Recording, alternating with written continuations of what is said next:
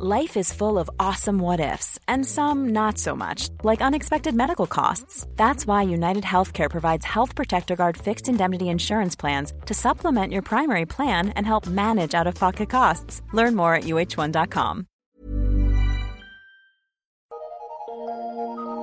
Eu sou Mário Persona e essas são as respostas que eu dei aos que me perguntaram sobre a Bíblia.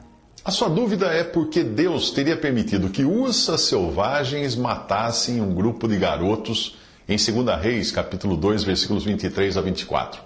Para entender isso, é preciso ler o capítulo inteiro e também lembrar o que representam duas das cidades que são citadas ali, Jericó e Betel. Nós encontramos Jericó no Antigo Testamento como a primeira cidade na terra prometida a ser invadida e destruída por Israel. Ali diz: Ora, Jericó estava rigorosamente fechada por causa dos filhos de Israel. Ninguém saía nem entrava. Josué, capítulo 6, versículo 1.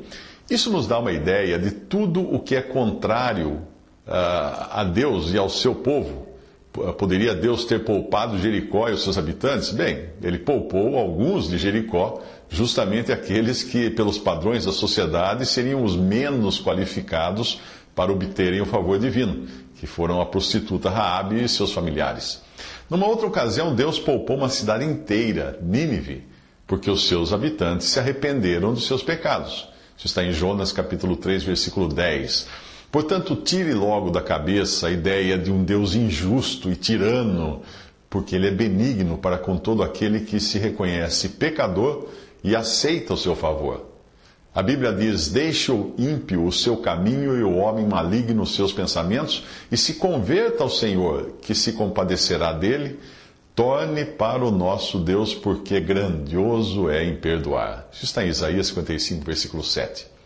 Mas a palavra de Deus é também firme para com aqueles que se opõem à sua vontade.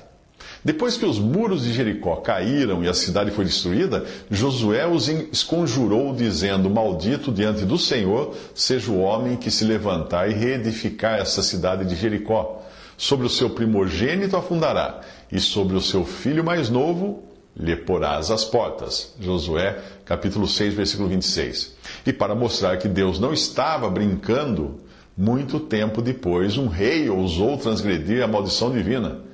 Acabe fez muito mais para irritar ao Senhor Deus de Israel do que todos os reis de Israel que foram antes dele. Em seus dias, Iel, o Betelita, edificou a Jericó.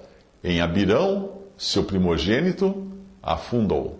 E em Segube, seu filho menor, pôs as suas portas, conforme a palavra do Senhor que falara pelo ministério de Josué, filho de Num. Isso está em 1 Reis 16, 33 a 34. Portanto, ele perdeu os dois filhos justamente por ter reedificado Jericó. A história de Betel, por outro lado, que significa casa de Deus no hebraico, tem muito mais a ver com bênção do que com maldição, que é o caso de Jericó. Ali, ali em Betel foi onde Abrão, depois de ter sido chamado por Deus, armou a sua tenda, tendo Betel ao ocidente e Ai ao oriente. Edificou ali um altar ao Senhor e invocou o nome do Senhor. Isso está em Gênesis 12, versículo 8. Ali também foi onde Jacó sonhou com a escada que alcançava o céu. E levantou-se Jacó pela manhã, de madrugada, e tomou a pedra que tinha posto por seu travesseiro e a pôs por coluna, e derramou azeite em cima dela, e chamou o nome daquele lugar Betel o nome, porém, daquela cidade antes era Luz. Gênesis 28, de 18 a 19. Em Betel costumava ficar a arca da aliança dos israelitas, que simbolizava a presença de Deus. E era lá também que muitas vezes o profeta Samuel julgava o seu povo, como nós encontramos em 1 Samuel 7,16. Mas, como tudo que o homem coloca à sua mão acaba sendo arruinado, mais tarde, nós vamos encontrar Betel transformada em um centro de idolatria, graças ao rei Jeroboão e o seu bezerro de ouro. 1 Reis 21, 29. O profeta Oséias deixou clara a corrupção que tinha acontecido naquele lugar, que antigamente era chamado de casa de Deus, porque Oséias chama a cidade de Bet-Aven, Oséias 4,15, que significa casa do nada ou casa da vaidade, casa da nulidade. E Jeremias escreve que a casa de Israel se envergonhou de Betel, sua confiança. Jeremias 48, 13. O curioso, o curioso é que hoje algumas religiões protestantes, ignorando o caráter de ruína que Betel passou a ter, depois de invadida pela idolatria e corrupção, chamam a si mesmas de Betel, algumas igrejas pelo nome Betel. Uma seita que nega a divindade de Cristo também chama de Betel os seus edifícios administrativos, complexos gráficos, fazendas e edifícios residenciais de seus voluntários. Mas voltando à questão de Eliseu e dos meninos atacados pelas ursas, vamos partir do princípio de que Jericó era uma cidade amaldiçoada e Betel abençoada. E é por meio delas que, neste capítulo de 2 Reis, Deus irá mostrar que ele é capaz de produzir bênção no lugar de maldição e maldição no lugar de bênção. Quando Eliseu visita Jericó, aqui nesse capítulo, ele traz bênção para a cidade. Os homens da cidade disseram a Eliseu: Eis que é bem situada esta cidade, como vê o meu senhor, porém as águas são más e a terra é estéril. E disse: Trazei-me um prato novo e ponde nele sal. E lhe o trouxeram, então saiu ele ao manancial das águas, deitou sal nele e disse: Assim diz o Senhor: Tornei saudáveis estas águas, já não procederá daí morte nem esterilidade.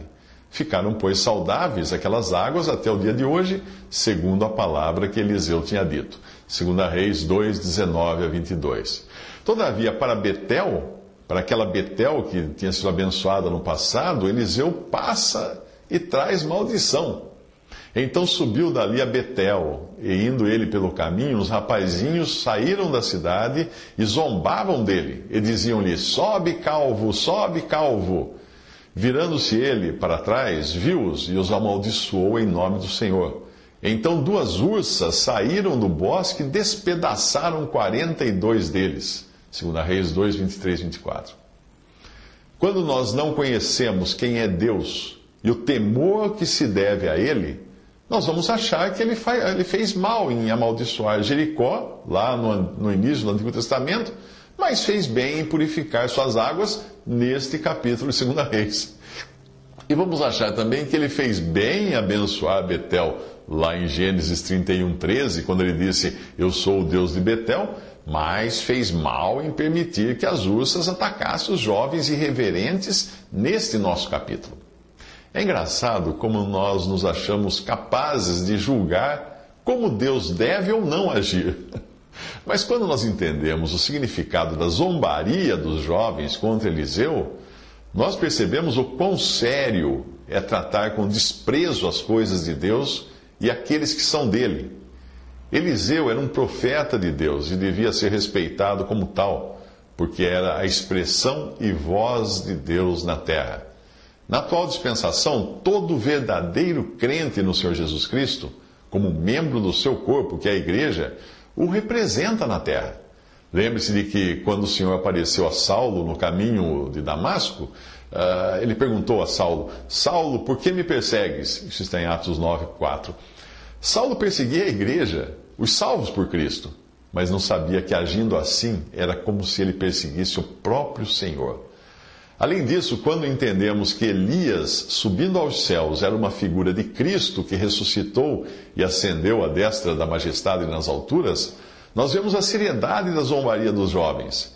Indiretamente, eles estavam zombando da ascensão de Elias, da qual certamente tinham ouvido falar, mas talvez não acreditassem. Daí o fato deles zombarem de Eliseu: sobe calvo, sobe calvo. Você zomba da ressurreição e ascensão do Senhor Jesus? Você zomba dos cristãos que creem e proclamam esta mensagem? Lembre-se de que Deus, em sua infinita graça, pode trazer bênção no lugar de maldição. E todo ser humano, na sua incredulidade, está sob a maldição do pecado. E ele pode então salvar por graça o pecador perdido. Mas Deus também pode, e na sua justiça, amaldiçoar aqueles que foram privilegiados por ocuparem um lugar de bênção, que é hoje a cristandade, mas nunca realmente creram em Cristo de coração. Aqueles que acham que o Deus do Antigo Testamento é diferente do Jesus dos Evangelhos, lembre-se disso. Nem todo que me diz Senhor, Senhor, disse o próprio Senhor Jesus, entrará no reino dos céus, mas aquele que faz a vontade de meu Pai, que está nos céus. Muitos me dirão naquele dia: Senhor, Senhor, não profetizamos nós em teu nome? Em teu nome não expulsamos demônios? Em teu nome não fizemos muitas maravilhas? E então lhes direi abertamente: Nunca vos conheci. Apartai-vos de mim, vós que praticais a iniquidade. Isso está em Mateus 7, 21 a 23. E Jesus disse também: Pois eu vos digo que a qualquer que tiver, ser-lhe-á dado, mas ao que não tiver, até o que tem lhe será tirado.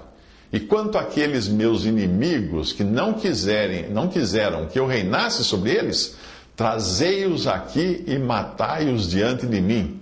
Isso diz o próprio Jesus em Lucas 19, 26 a 27. E ele é Deus. Ele é o Jeová do Antigo Testamento que vai agir também quando voltar com severidade contra o mal e contra aqueles que o rejeitaram.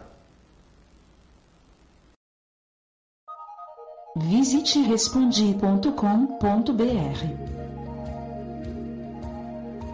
Visite 3minutos.net.